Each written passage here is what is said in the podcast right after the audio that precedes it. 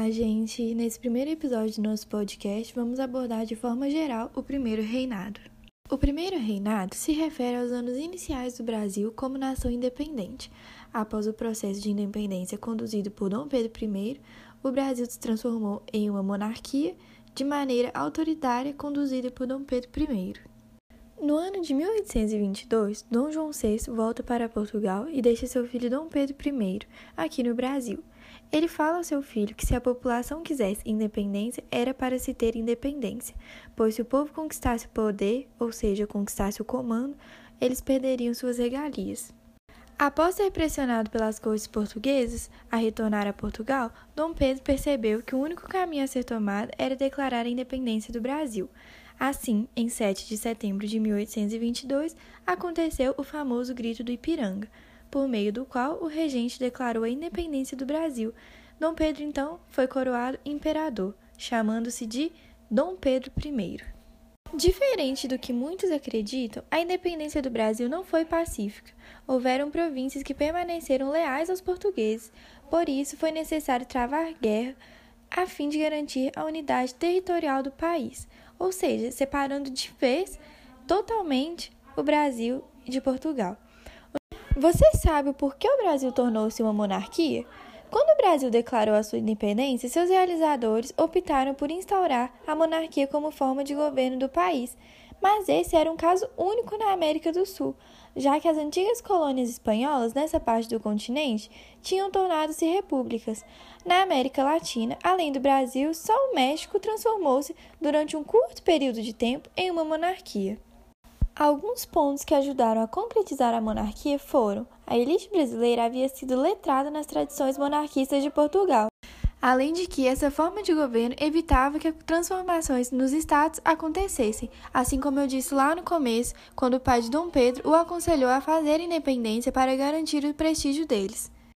Após a declaração de independência, o Brasil tinha desafios imediatos a serem superados. Primeiramente, era necessário cessar a guerra travada contra as províncias rebeldes, aquelas que ainda apoiavam Portugal.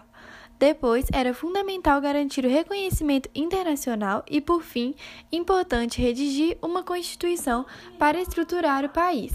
Aí entramos no nosso próximo tópico, Constituição de 1824. Após a independência, a nova nação precisava de uma constituição. Para essa tarefa, era necessário formar uma Assembleia Constituinte, que deveria ser escolhida por meio de eleições. Os trabalhos da Constituinte iniciaram-se em maio de 1823 e foram marcados pelo atrito entre Dom Pedro I e as elites econômicas e políticas do Brasil. As discordâncias entre os parlamentares e Dom Pedro I ocorreram em decorrência da arbitrariedade e autoridade do imperador nas tomadas de decisões, já que cada um deles queria favorecer seus próprios interesses. No caso da Constituição, os parlamentares defendiam a existência de maiores liberdades individuais e limitação do poder real. Em contrapartida, obviamente, Dom Pedro I queria poderes ilimitados para governar o Brasil, como dito, cada um queria favorecer seus próprios interesses. Após o episódio da Noite da Agonia, ocasião em que Dom Pedro I ordenou que tropas cercassem e dissolvessem a Assembleia Nacional Constituinte, a nova Constituição começou a ser elaborada por uma comissão formada pelo imperador.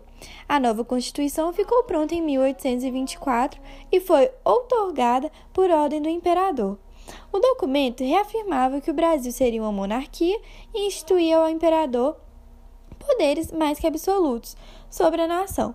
Para isso foi criado o poder moderador, representado exclusivamente por Dom Pedro I, além de que foi determinada que nessa Constituição a imposição do voto censitário. Assim, só poderiam votar aqueles que tivessem uma renda anual acima de 100 mil reais. E o nosso próximo tópico é a crise do primeiro reinado e como este acabou. Como o império de Dom Pedro I se desgastou, com grande parte da sociedade e, em especial, com certa elite política e econômica, fizeram com que o imperador renunciasse o trono em favor de seu filho, Pedro de Alcântara. Dessa forma, em 1831, o primeiro reinado chega ao fim. Entre alguns eventos que contribuíram para fragilizar a posição do imperador, podemos citar alguns e irei falar detalhadamente sobre um. Entre os três estão Confederação do Equador, Guerra da Cisplatina e a Noite das Garrafadas. A Confederação do Equador aconteceu em 1824. A Confederação do Equador fragilizou a posição do imperador, já que este, para acabar com o movimento, queria matar Frei Caneca, que veiculava suas críticas em jornais de circulação local. Porém, este era popular e era amado pela população, o que gerou revolta por parte da população e descredibilizou a imagem de Dom Pedro I.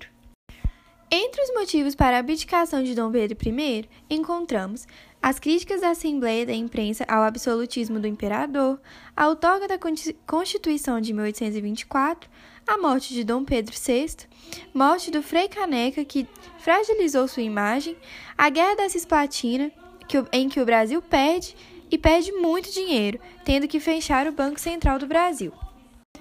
O governo de Dom Pedro I usava como violência e reprimia a imprensa popular, o que gerava descontentamento à população.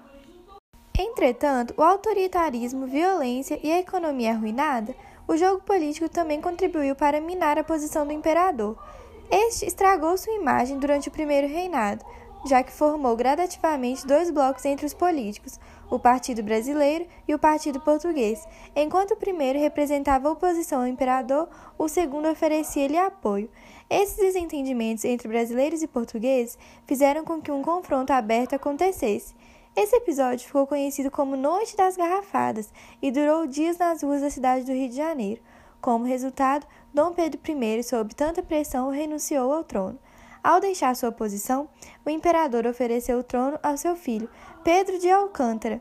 Como o príncipe só poderia assumir o poder quando tivesse 18 anos de idade, iniciou-se no país uma fase de transição, conhecida como período regencial.